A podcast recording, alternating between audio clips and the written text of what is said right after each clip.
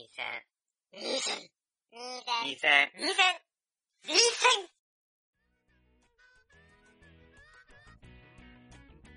はい。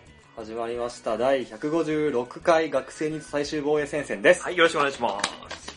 お相手はワンと、高橋です。はい。お久しぶり。は？お久しぶり。お久しぶり。ということでですね。困惑させていくスタイルだね。そうだそうだね。今一番困惑したのは俺だけどね。嘘だなろんで今ブリから急に降って入ったんだろうってちょっと。いや、まあ、鉄板のネタではあるけれども。そうだね。あ、まあ、えっと、その話どうでもよいですね。はい。えーっと本当だよ、今回は、まあ、あれだね。え、心が叫びたがってるんだろうね。忘れたでしょ、一瞬。名前なんだったっけ？と思ったけど。青春の高校生をね。そう僕ら見てきたんですけど、うんこれがなんとですね、うん今の時間、うん。えー9月10、一応9か。急になったかな？そうだねうん。の3時過ぎ、午前3時過ぎです。そういうことです。はい。えー、おそらく、宇宙最速で僕ら見てきました。映試写会とかあるけどね。あ、そっか、試写あったね。あー、それミスったー。今完全に、あれだわ、優越感浸ってる感じだったけど。いや、でも、正式にあ、確かにね。見た中では最速でしょ。ちゃんとあの、19時の、12時の、はい、ぴったしで見てきたからね。そう。というのも、まあ、公開初日の0時からそう。見たってことですよ、つまり。そうです。見てきました。うん。で、まあ、ちょっと話したいことが出てきたから、うんまあ、このままのテンション取っちゃおっかっていうので今録音ボタンを押したんだけど、うん。いかんせん話しながらちょっと冷静になってみると、うん。だから、今の時間帯っていうか、今の時間において、うん。見てる人ほとんどいないんだよね。そうだね。だからここで俺らがネタバレをしてしまうと、うん。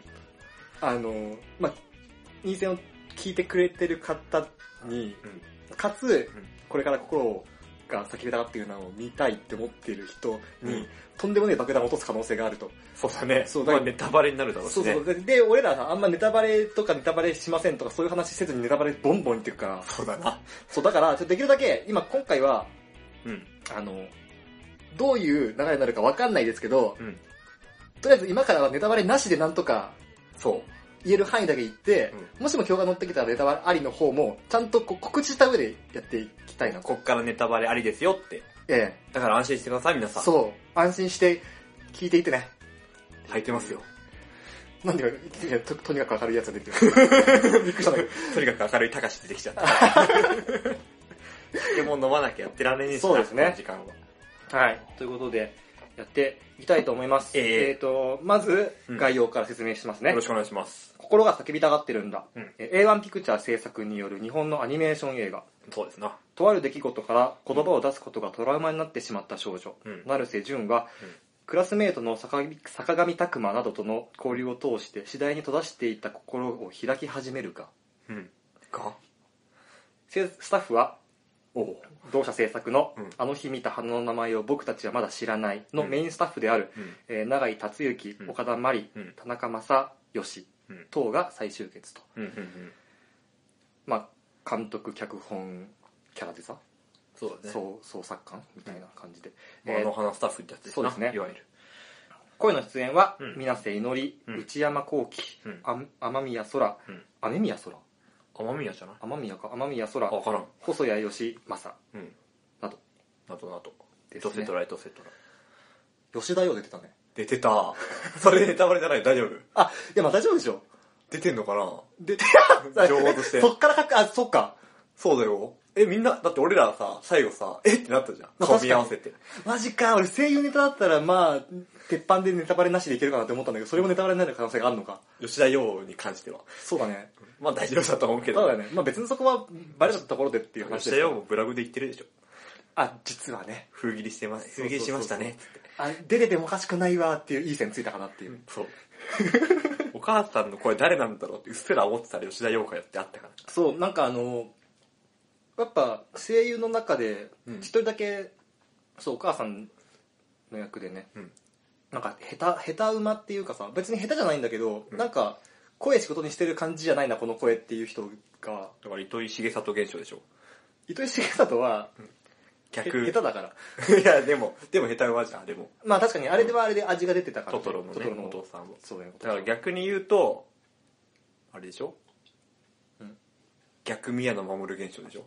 あー、化け物の子の時のね。そうそうそう。だね。うんまあ、そんな感じだったかな。えみなせ、あ、てかそうだ、とりあえず、え。うん。先にこの映画を僕らがどう評価してるかっていう話を先にしとこう、うんうんもし多分これを聞いて見に行くか行かないか決める人もまあ一人二人は いるそうだね。いてほしいからそうだね、そうだね。一応言っとくか、じゃあ。あのみ見てほしい映画ではあるてか見て損はない映画だと言えるそう思う。てか映画一本としてさ、やっぱ、あの花スタッフってなったら、い多少ね、前のあの映画のさ、影がちらつくわけじゃん。あーそうだねあの映画の世間的な評は知らないけど、うん少なくとも俺らの中では肩透かしだったっていうのはまあ総集編だったしね、言うて。ほぼね、うん。あの、そう、あの、なんか新しいカット大幅に入ってますみたいな、うん。売り文句があったけど、うんそれ、それすらも、その元々の映像に、うん。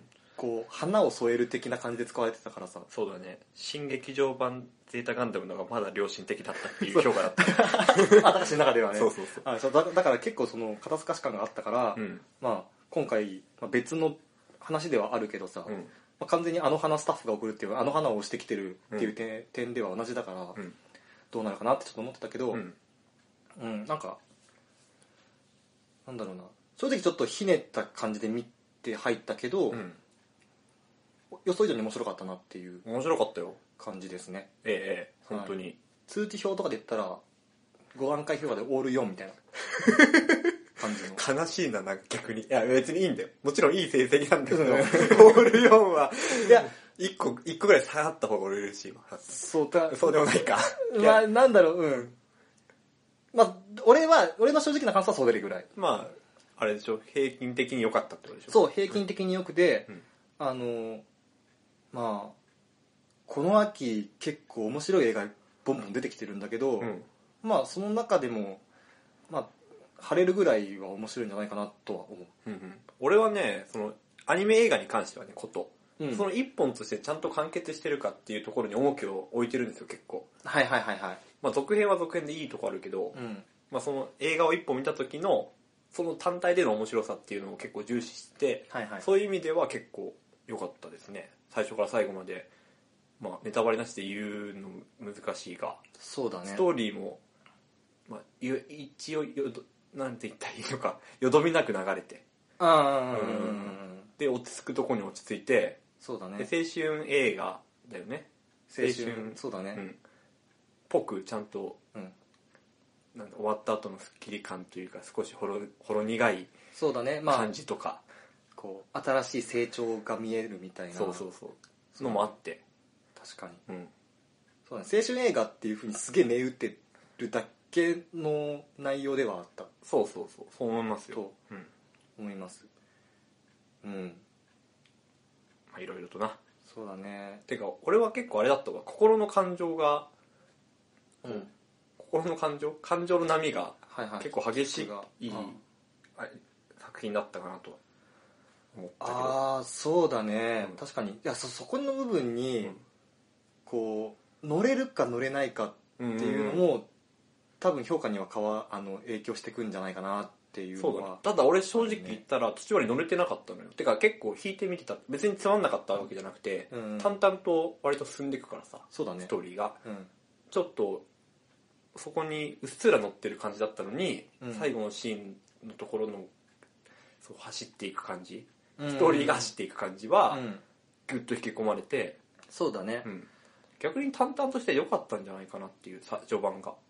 あで、あ、うんうんうんうん。その世界観を構築していってさ作品の中の。うん。でそれを最後にどう動かすかっていうところのそうだね。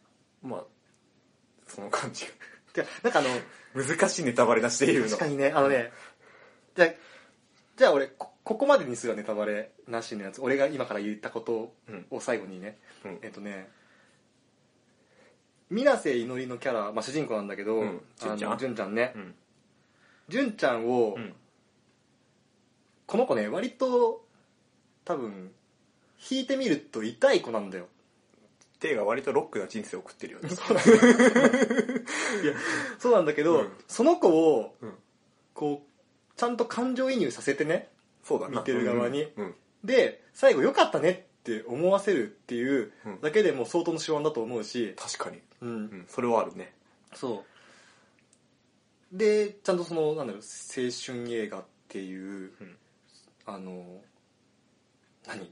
タイトル回収じゃないけどさ、うんうん。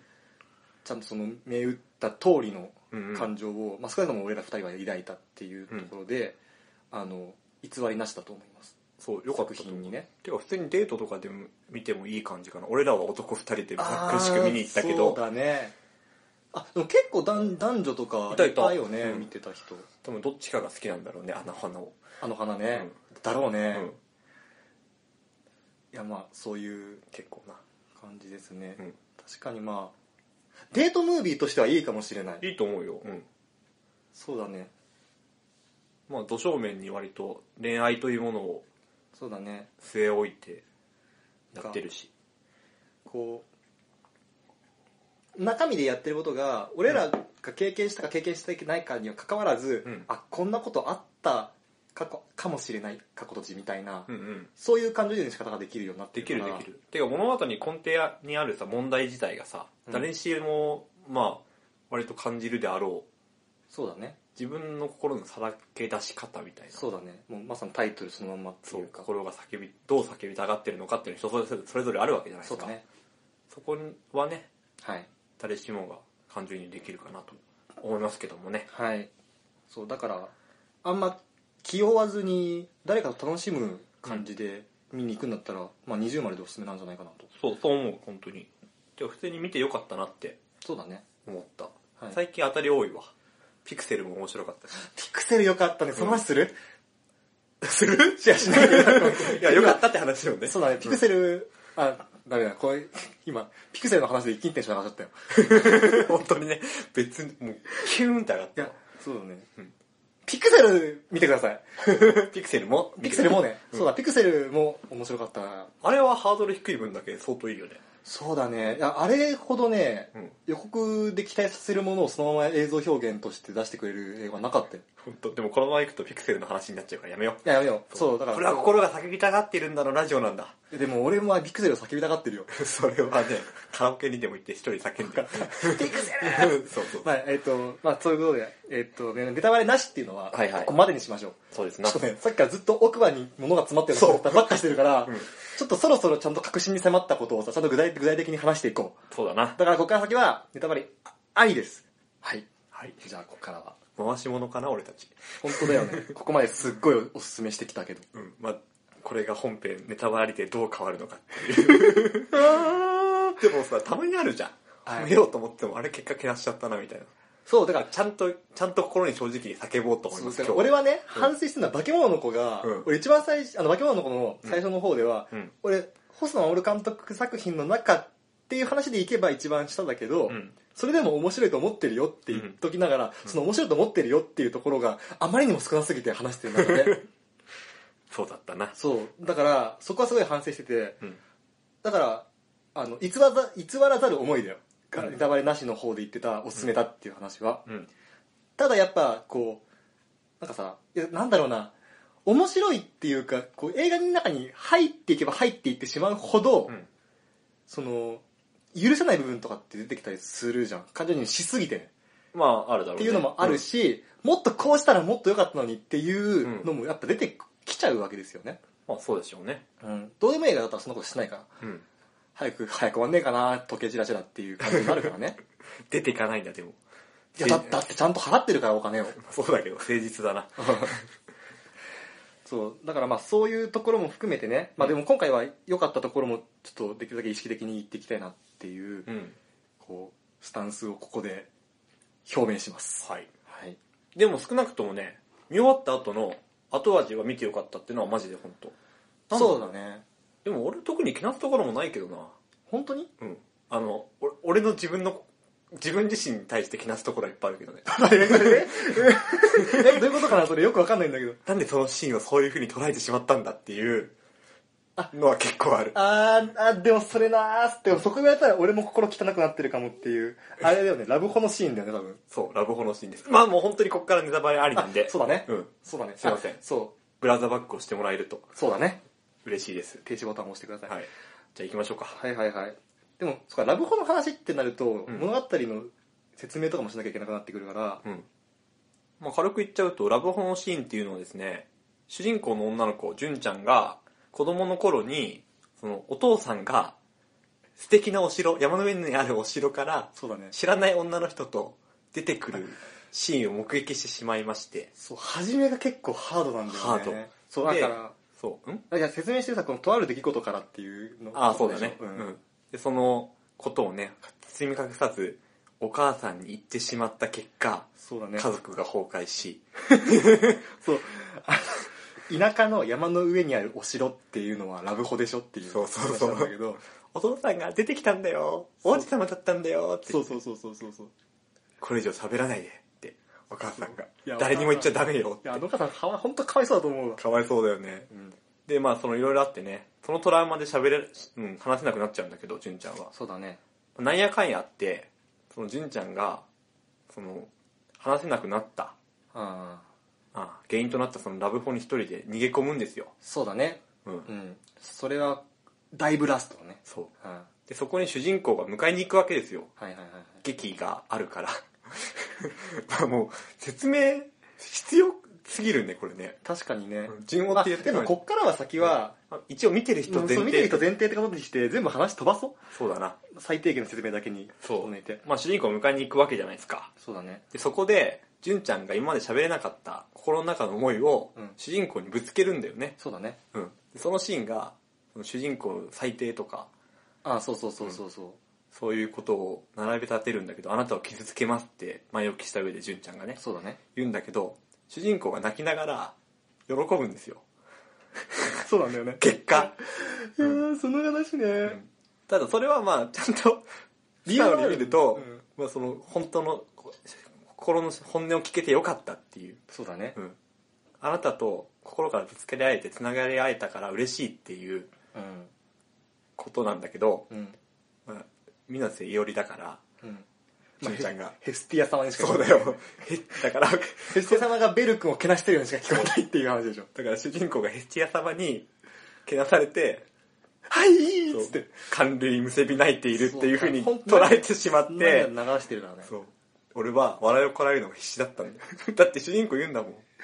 気持ちよかった。そうだね気持ちよかったからね 泣きながら。うん嬉しかったみたいなねそうだだけど隣の女の人はうんこのシーンで泣いててああそうなんだ俺はああそっかなるほどね。心汚れてるなってすっごい反省してたそのシーンなでもね俺それを、うん。俺高志を擁護するわけじゃないんだけどね、うん。俺あっこでやっぱりうん。坂上くんなんだけどその男の子がね。主人公ね。匠くん。がおかしいって思うのはさ、うん。あっこってこうずっと心閉ざしてきてさ、うん。まあ、そのさっきのその、まあ、トラウマによってね、うん。言葉ずっと出せ出せなくて自分の気持ちを内に内にっていうさ、うん。風にしてきた彼女が、うん一気にこうやっと真の意味でさ、うん。殻を割って、うん。心さらけ出してくれたわけじゃん匠に対して。そうだね。でさそれに対してさ、うん。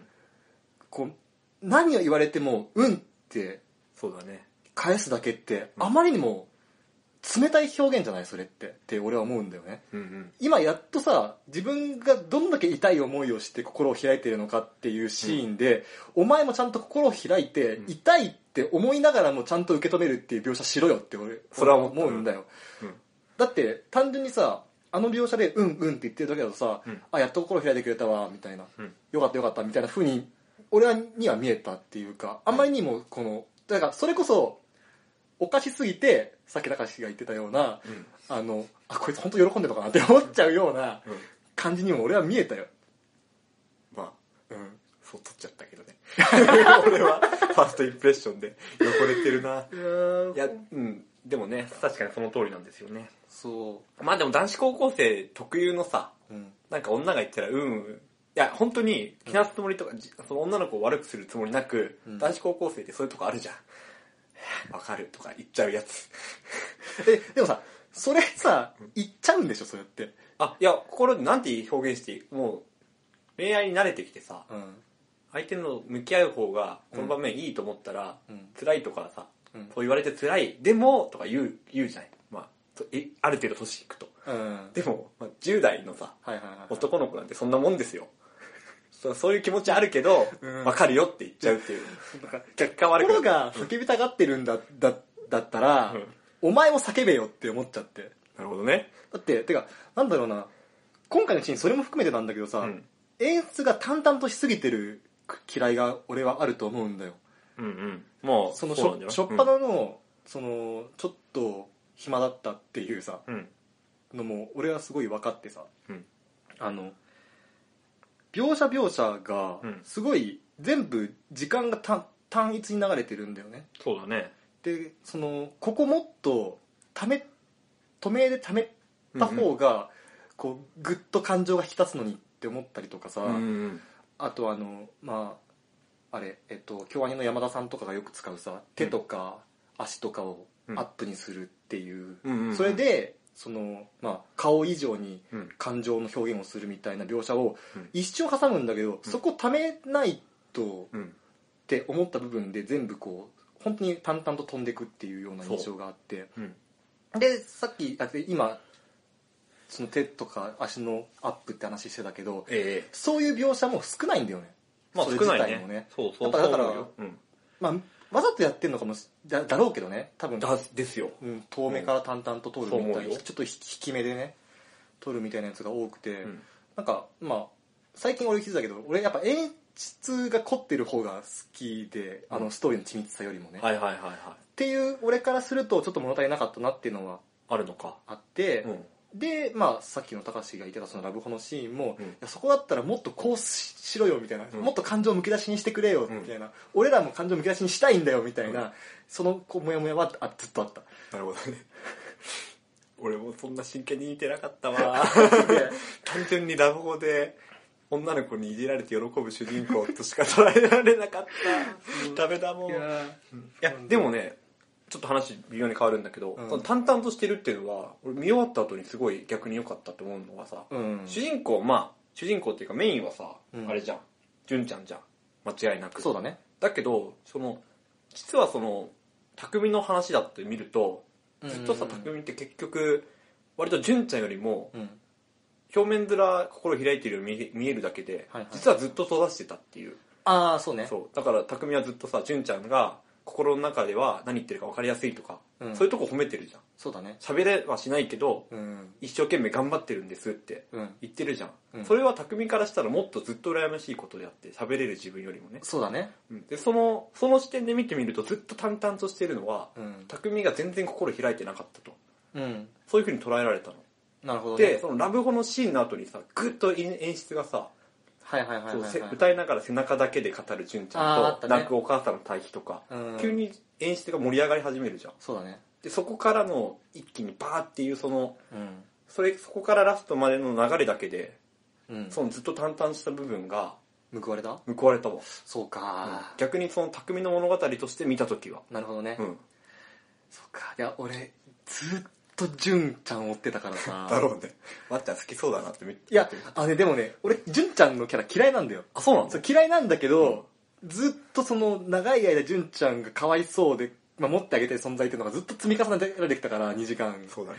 だからもう最終的にはもうああ純ちゃんいいねってよかったねっていうさうん。目で見れたんだけどさ、うん。そうなんかそうだから俺がどんだけ純ちゃんにこうじあの思い入れてたんだっていうのを自分でハッとしてちょっとびっくりしたのがさ。いや何もうあの俺匠嫌いなんだよね。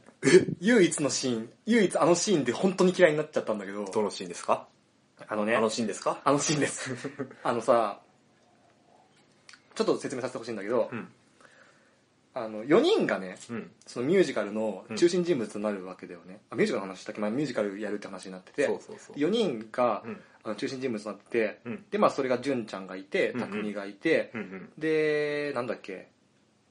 えっ、と田崎っていうおあの野球部のうん。男がいてそう俺の嫌いな。そうあと2頭か。2頭さんか、うん。二頭夏樹っていうそのそう。4人がいるんだけどえあのーまあ恋愛模様があるわけですよその4人の中でね。えうんでまあ田崎君のことはちょっと一応この話は関係ないから除外するとしてうん。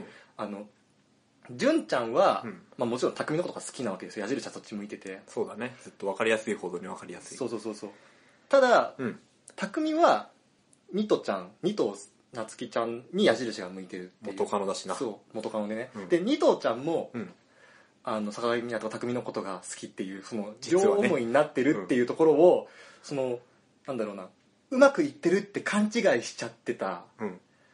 純ちゃんが、うん。そのお互いが実は空いてるんじゃないかっていう場面に遭遇しちゃうと。そうだね。でそのシーンが、うん。そのミュージカル前日なんだよね。そうあの本番前日そうでしかも夜。そうそう。リハーサル終わった後。そう。そうなんだよ。うん。でそれで、うん。心折れちゃって、うん。純ちゃんがね、うんで、まあ、さっきのラブホに逃げ込むっていうだから全部放棄してねうん。逃げ込むっていうシーンがあってでそれまあ、その逃げ込むのがとあのそのミュージカル本番直前なんだよね。そうだね。当日の。うん一回学校に来た上で逃げるからね。そう。そうそうそう、う。んであっこでさ、まあ、うん。教室のみんなはさ、うん。まあ、ずっと引っ張ってきて、まあうん。半ば無理やりミュージカルやろうよって言われて誘われてさ、うん。やらやらされてた。っうんうん。ていう中で、うん。一番の張本人だったうんうん純がいなくなってると、そうだね。それはみんなこうまああのあの子何なのみたいな。なるよ。だってそれはわかるんだ。 One for all all for 純だったから そう。本当そうなんだけど、うん。いやでそこでそのクラスの雰囲気が最悪なのかのことはうん。不安なのがわかるんだけど、わかる。そこで、うん。匠がねうん。その場で、うん。いやあいつはもう最低の裏切りをしたけど、うん。あいつは頑張ってたから、うん。あのどうしても舞台に立たせたいと。うん。だから俺は俺があいつを迎えに行くみたいなうん。ことを言うんだよね。であの二人ってミュージカルの主要人物二人だからうん。抜けるとダメなはずなんだけど、そうだね。まあそれでもうそのまあそこで田崎が出てくるんだけどさ、まあうん田崎があのじゃあそのそれまで俺らがなんとかなんとか持たせてややるから、うん。それまでに二人戻ってこいよみたいな判断をあるね出してくれるっていうシーンがあるんだけど、あるある。俺そこの匠がうん。あの純のことを裏切り者っていう言葉を使うっていうのが信じられなくて、うん。こいつ最低じゃないのって思ったんだけど、なるほどね。あのねこれでさ説明させてほしいんだよ。もっとはい。さらに説明させてほしいんだけど、うん。わかるんだよ、はい。教室の中が最悪雰囲気が最悪になるのはわかるんだけど、だってそれはそうですよ。客観的に言えばさ、うん。一番主要人物のはずのやつが、うん。色恋沙汰っていうさ、うん。まあ、地上のもつれって話はしてたけど、うん。クラスの中に地上のもつれで、うん。勝手にうんやる気なくなって、うん。勝手に職務放棄してるわけだからね。そね。れは最低の話ですよ。そうだな。ただクラスメイトからしたらね。そうそうそうそう、ただですよ、うん。あのミュージカルって、うん。その単純にミュージカルがやりたかったっていう話じゃないんだよね。純にとっては。そうだね。純にとってはね。そう。純にとってはね、うん。でだから純にとってはそれって自分の人生の構成の話でもあるし、うん。唯一の雲の糸であって匠を何とかしてこうそそれを何とかして登っていってる状態なんだよね。そうだね。でそれを知ってるのは雲の糸である匠だけなんだよ。そういうことをしそういうところまで知分かるのはね。分かってあげてるのは、そう純にとって大事っていうのはね。そうそうそうかなり大事なものだってことだね。そう。ん。にもかかわらず、うん。その場で最その雰囲気が最高なのは置いといて、守ってやるのお前しかいねえだろっていうそこで。うん。ね、うん。で裏切り者っていうふうに言う言葉ってさ、うん。自分に全く非がないっていうのも暗に含んでると俺は思うわけですよ、そうだね。純が悪いと言ってるだろうねそれは。うん。でもさその状況を作り出したのは、うん。匠ああの恋とか過失とかその無作為とか関係なくだよ。関係なく、うん。お前にも原因があるわけだよ。でね、まあうん。あの子がデリケートなことを分かっててそういうのをまあなんだろうな。じゃあささすがにあっこのあの場面で、うんそのその可能性にも気づけとは言わないけど、うん。そうなってしまった以上お前が守ってるしかねえじゃねえかって俺は思うわけだよね。そこに関して裏切り者だっていうふうなんか自分全く関係ねえけどあいつ悪いやつっていうことを言えた言えちゃうあいつの心がマジで腐ってんなと思って。最低じゃねえかこいつって思って。今だに許せないんだよね。はあ。あ別にいいと思うけどね俺はいやまあそこがねやっぱそだからだからあやべえ俺でだからそういうふうにお憤ってる俺がいる反面、うん。いや別にこの雰囲気普通だと思うんだけどって思ってる自分もいて、うん。あやばい俺やばいわ。叫びたがってんのがそう。あれ？あ純のことすっげえ思ってる俺ってそうだよ。あ、ね。でもねまあそう言う言ってることももちろん納得できるんだけど、うん。まあでも処世術じゃない？そうだね。いやそうなん相手だろうね。に同調するっていうのは。そうそうそう。じゃあそうだからなんだろうな。しょうがないんじゃない？だあれをだからアニメみたいな、うん。アニメってこう基本的にさ裏表ってはっきりするうん。っていうかなんだろうな。分かりやすいものだと思うんだけどさ、うん。まあ、そういうのを度外視した場合ねうん。その変わろうとしてる段階であって、うん。まだ完全には変われてないっていうのを表現するためにねだから諸生それこそ諸生術としてうん。匠がそういうふうに言ってしまった。っうん。ていうふうに、うん。まあ、考えることができできて、うんまあ、その場合は、まあ、納得はできるんだけど、まあ、納得まあまあできる理解はできる。理解はできるけど、うん。俺はそれそれにそれのそういうそれを言ったお前を許さない、怖いな言葉って。相手を傷つけるんだな。もう泣くまで殴るのやめないって思って。作品の言葉を借りるようだが。でも俺そこも含めて好きだけどね匠。割とさうん。なんていうの？これ岡田マリーの功績か永井監督の功績か分かんないけど、うん。匠が本当に等身大の男子高校生っていうか、まあ、できすぎるけどねもちろん。スペック高いけど、うん。でもあのさ田崎にさうん。最初喧嘩売るシーンとかもさ、ああったね。行った後にの弱々しさとか、うん。そう胸ぐらつかまれた時の弱々しさとか、うん。でも行っちゃう神経とかさうん。あとはその純ちゃんの心を寄せられてるかもしれないと思ってるけどいやいやそんなことないとかさうん。その可能性を考慮するんじゃなくて考慮する前に切り捨てちゃうとか。はいはいはいはいそういうことって結構あったから俺も。でもあれさ切り捨ててんのかなって思うんだよね。いやそうなんじゃないなんかのだって。切り捨てっていうよりは見ないふりをしてるってあだからそういうことそういうこと。ああうんそういうこと。うん。そうだよね。いやそうあこのあのなんでいやなんか水瀬が俺のことなんてあ水瀬じゃねえや。それ言い言いだわ。成瀬だからね。成瀬が俺のことなんてっていうシーンのうん。田崎の一言すげえ好きでさ、うん。お前がそれをっていう。うんあのシーンはすげえ好き。てか田崎が好きすげえ好きになったあのシーンで。そっか。そう俺あの多分純ちゃんのあ次だったらなあの田崎一番好きでさ。うん。一番こう何だろう。アニメで一番映えるキャラクターで、うん。まあまあかつちょっとつ猛進なところうん。がすごい感情に出る感情に出るっていうかなんかいやこいつ嫌だなって思って。うん俺さその点俺の心が叫びたがってる。叫びたがってる。下がってるところの2点目なんだけど、まあ、ええ1点はあのヘスヤ様のくだりであはいはいはい。俺の心汚れてるなって。はいはいはい。田崎はうん。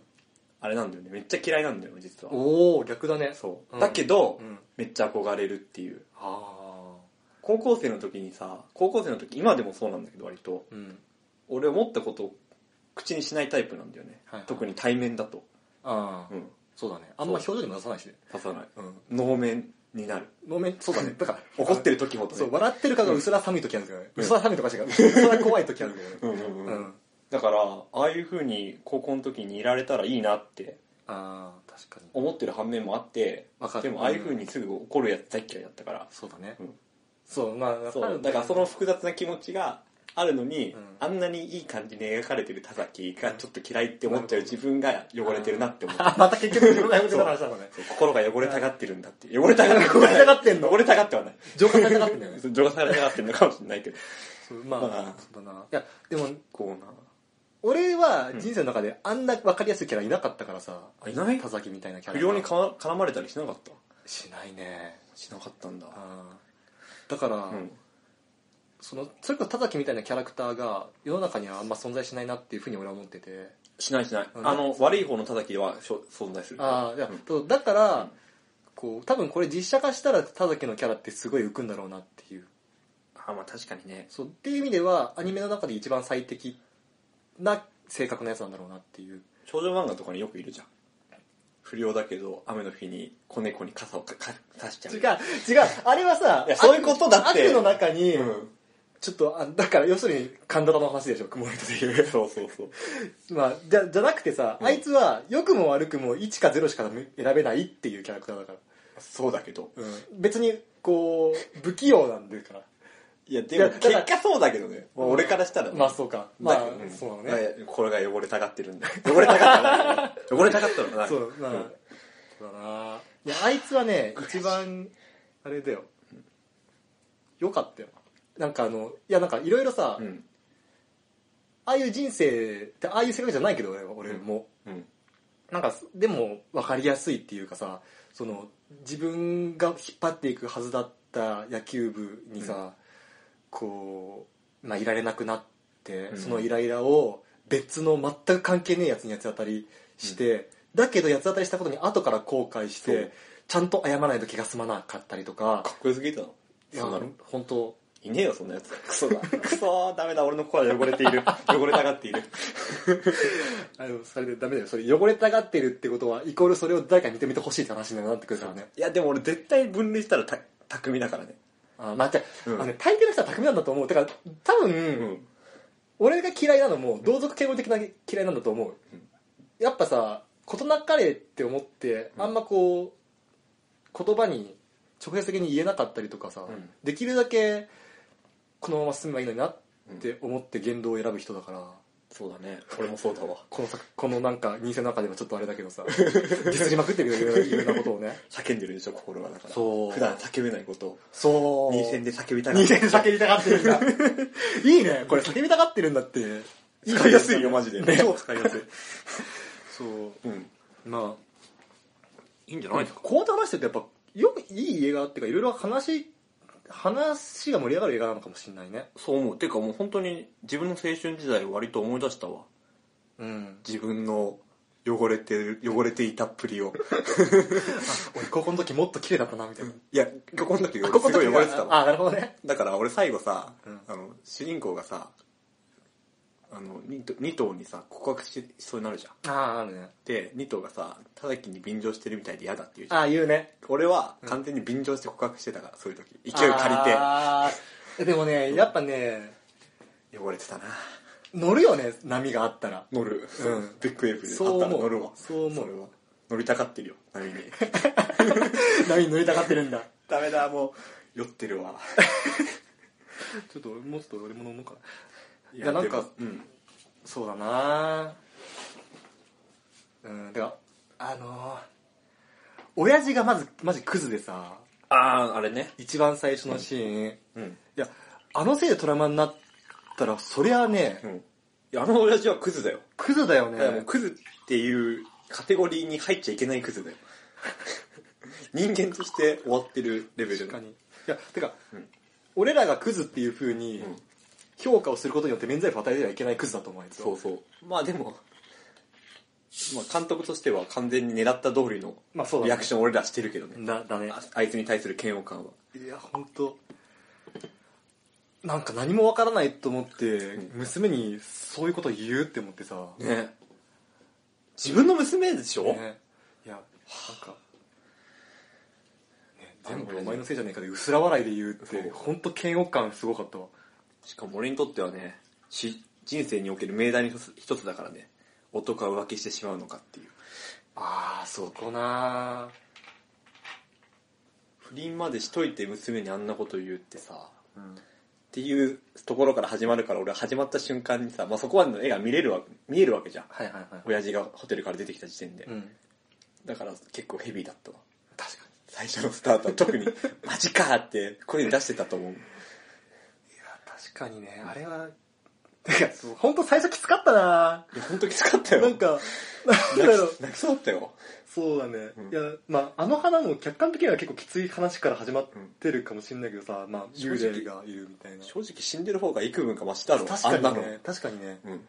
死ぬシーンから始まるわけじゃないからね。うん。だってあれ家庭崩壊するシーンから始まるから。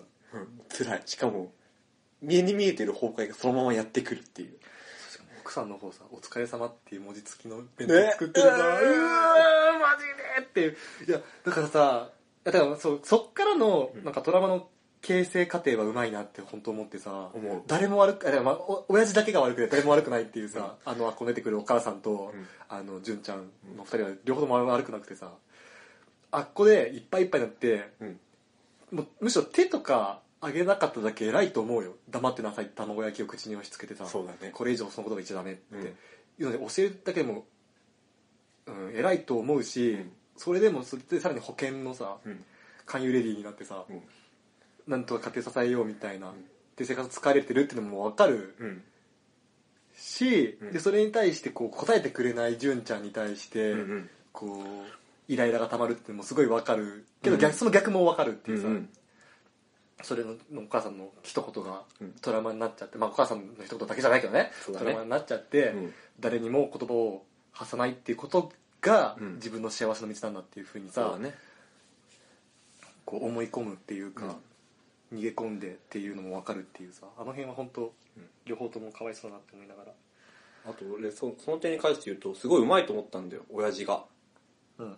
親父すごい言った通り不快なキャラじゃん。うん。でも割合からしたらさうん物語最初にポトンとさ一滴落としたようなもんじゃん。そうだね。あんなの全体の割合から見たら、うん。でもその一滴だけ落とした不快をうん。常に思い出すんだよ。純ちゃんとお母さんが喧嘩してるシーンでもそうだしそうだね。うん。純ちゃんが言葉を出せずに苦しんでるシーンでもそう、うん。常に親父がムカつくっていう感情が思い起こされるの。だけどそれがあの一滴だけっていううん。少量にとどまってるからうん不快すぎない。でも親父のこと憎んで憎めるっていうそのその割合の微妙さっていうかうん。センスはすごいと思った。なるほどね、うん。確かにそうかもしれない。最後に一回出てくるけどね。ラブホでその匠との対比で親父が。あそこまでもずっと親父のことやっぱ思い出してるわけじゃん、あうん。あの親父さえなければってなってるわけでしょ。だね。だからそこら辺の感覚っていうかセンス見せ方はすごいなって思った。確かに。だって親父喋ったのあれだけだからね。実は。確かにね。すごいと思います本当に。はい。じゃあもうちょっとあれか。じゃあちょっと考察っぽいやつ話していい？いいよ。あのこれさ、うん。ちょっと化け物の子でもあったんだけどさ最近その名作から映画とか文学とかからうん。持ってきてテーマづテーマ付けするっていうの流行ってんのかなってちょっと思ったんだけどさ。物語の根幹にってこと？そうそうそう。今回の話ってオズの魔法使いが元になってるとなんだって？じゃんもう俺それワンちゃんにさっき言われて気づいたけど気づかなかったあマジで、うん。そう。あの Over the Rainbow まあそうだねからうん始まってミュージカルやろうかみたいな話になるんだけど、まあ、オズの魔法使いを音楽で見せられて。うんでそこからミュージカルやろうかみたいな話になってくるんだけど、うん。まあオズの魔法使いってさうん。そんななんか詳細まで覚えてるわけじゃないけど、うん。まあ、ドロシーがうん。オズっていう国に来ちゃってでそこでなんかこういろいろ欠けたさライオンだったりとかカカシだったりとか、まあ、うん。自分にコンプレックスを抱えてる仲間を引き連れて、うん。あのまあ、オズの魔法使いのところにうん。行って、うん。まあ、他の 3, あの3人はうん。欲しいものを得て、うん。ドロシーは帰っていくっていう話。そうだね。だからきで結局テーマとしてはさ、うん。足りないものっていうのは、うん。実はそもそも自分が持っていてそれに気づくか気づかないかなんだよっていうそんな話だよね。話なんだけど。幸せはもうすでにもあるんだよっていう話だよね。あそうそうそう青い鳥的なね。そうかね。そうだね。チリチリとみちり的割なね。とそうだね。言いたいことっていうのはどうあって。チリチリとみちりうんまあそんなもんでしょ根幹にはそういうものがあるんだかもしれないけどね。そうバンコク共通よ。そうだね、うん。まあそうそういう話でさ、うん。まあ、声が叫びたがってるんだもん。まさにそんな感じでさ。そう。うんうん。あのーただただ普通のオズの魔法使いとうん。ちょっとひねってあるのは、うん。最初その主人公が、うん。まあ俺はドロシーだと思うんだよね、うん。まあ、ドロシドロシーも全然欠けてるんだけど、まあうんいろいろ欠けてるがゆえにうんいろいろつ最後まで突き進んじゃうっていう、うんうん。あの物語の牽引役としてドロシーがいて、うん。でまあ三その実行委員が4人でさうん。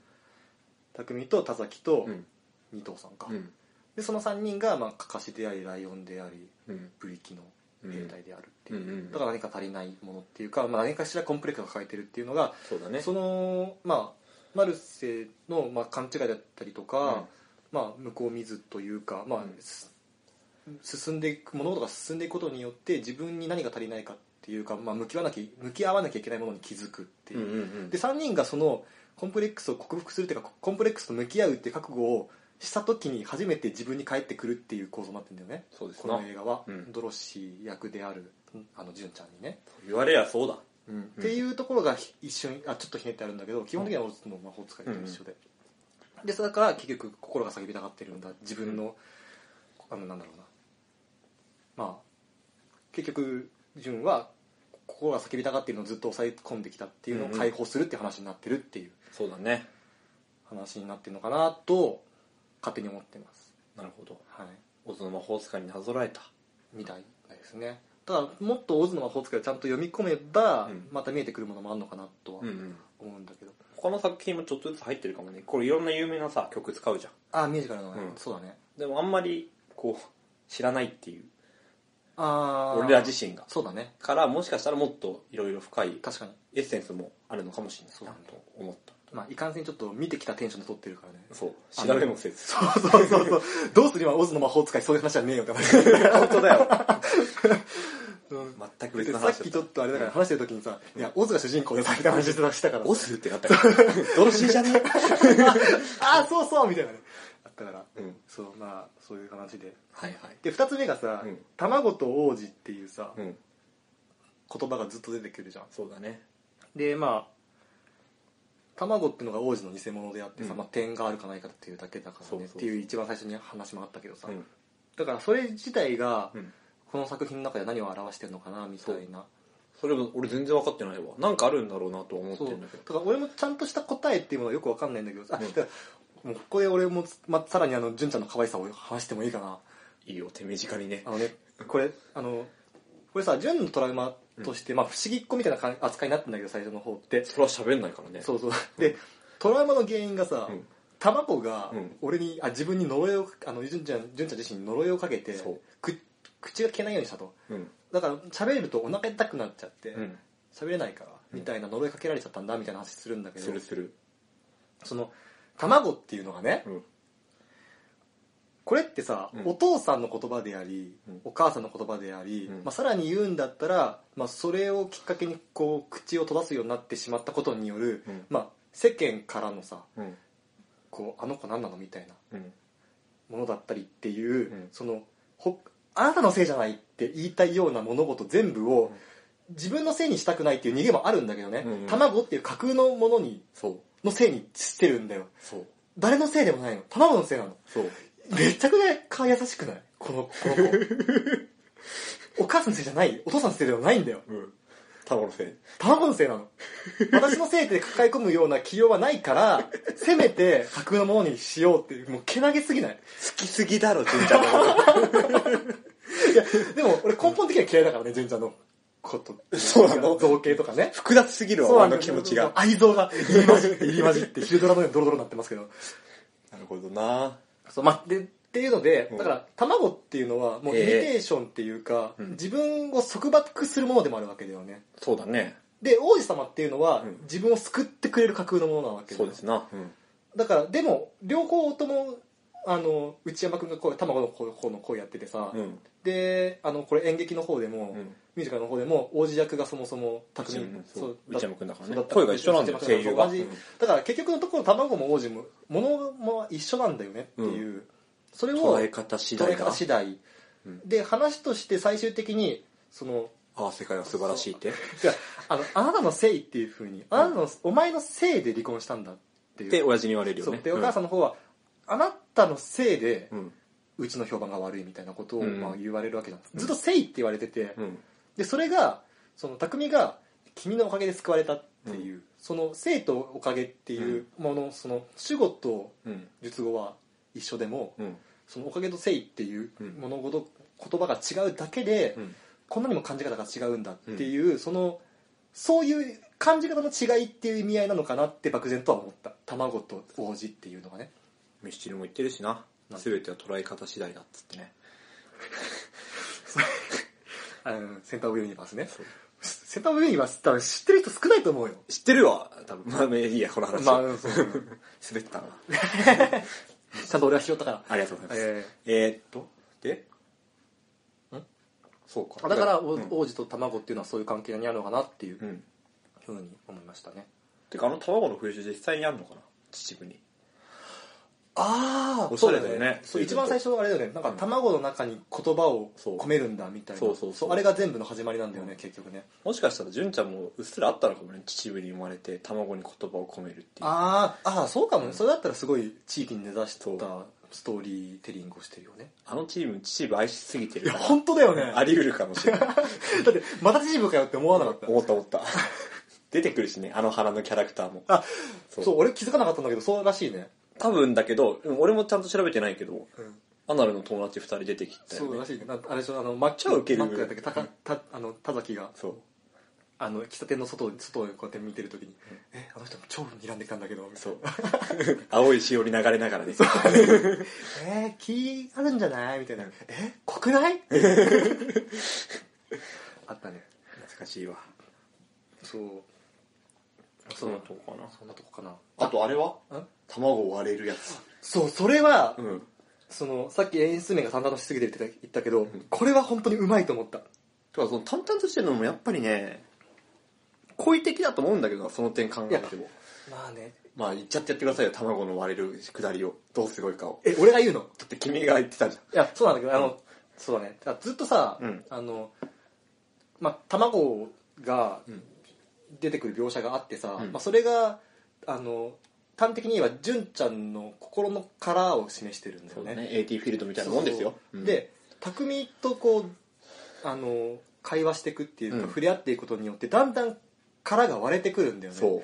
この描写って、うん。明らかにこう卵の心の殻を破って新しい自分デビューみたいな、そう思う割り切ったら僕はここにいていいんだみたいなそう感じだそう。そうと思うじゃん。そうだからハッピーエンドで向かっての殻割りかなってそう。いうふうにミスリードさせられたんだよね。めっちゃうまいよね。いや本当。で、うん。それがさあのなんで割れなんで割れたんだっけ？あそうか普通にあのあれかささっきのあの2人の実は別々の2人が付き合ってたっていう。そうそうそう。匠と二藤ちゃんが。あそう匠と葉月うんがね、うん。夏希か夏夏希がね、希うん付き合ってたっていうのをうん。知って、うん。その卵がうん。割れちゃうんだよね。そうだね。そう自分から割ったっていう感じじゃなくてさ、うん。なんかその割れる描写の前にもちょっとうまいなと思ったのがさ、うん。その君がもしもうん。口に出した言葉、あうん。その思ったこと全部口に出しちゃったら、うん君の中の卵は、うん。君も白身もぐちゃぐちゃでスクランブルエッグになっちゃうよみたいなそう最初にね。そう、うん。っていう冗談めかしたことを卵を外の中の架空の卵が言うんだけど、うん。卵が割れたと時に、うん。その白身と卵と血が混じった、うん。何何かしらの気持ち悪い液体がドゥヤって体の、うん。かドゥヤって出てきて、うん。だからそこでその必ずしもうん。こうなんだろう心に従ってうん物事を形にしてしまったうん。場合でもいい方向に行くとは必ずしもかんもうあの限んないんだよっていうことをそこでうまいですね。そっち持ってくんだってちょっと俺はびっくりして。だって喋れない純ちゃんに対してさうん。喋れるようにだんだんなっていくってさうん。いいことだと思うじゃん。そうなんね。当然。そう。ん。それがまさか。うね。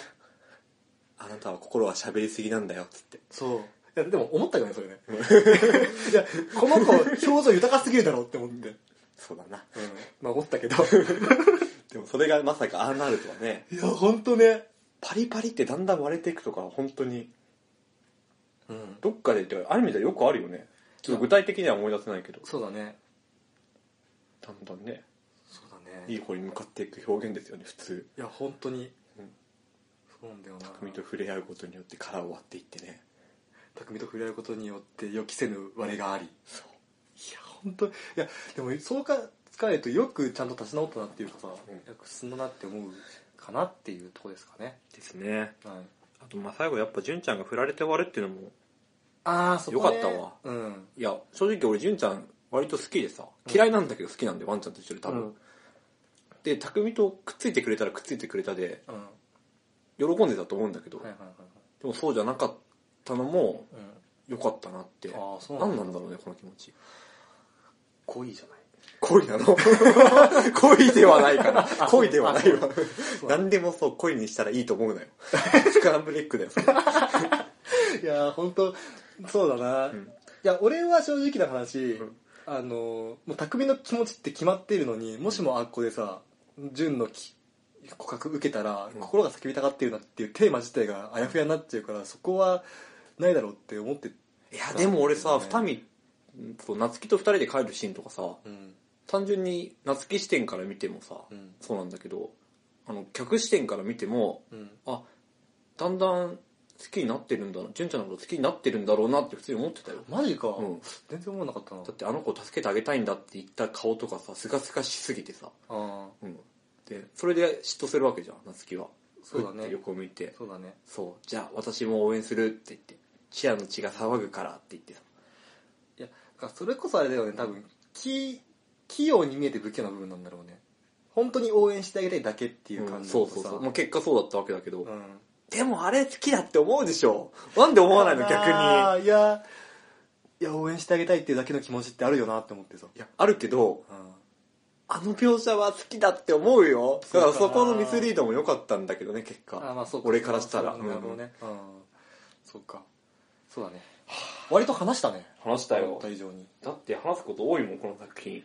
や俺正直ねうん。こんななんかなんだろうこんな話になると思ってなかったわそうだな。ただ俺はね、まあ最後に言うとすると、うんあの、お母さんがさ、帰ろうとした後一回とどめ、とどめられるじゃん。劇で。ミあュージカルで。で、そこでみ純ちゃんがかい入ってくるじゃん、歌いながら。うんで、お母さんがハッとして泣くじゃん。はいはいはいあのシーン泣いたからね、普通に。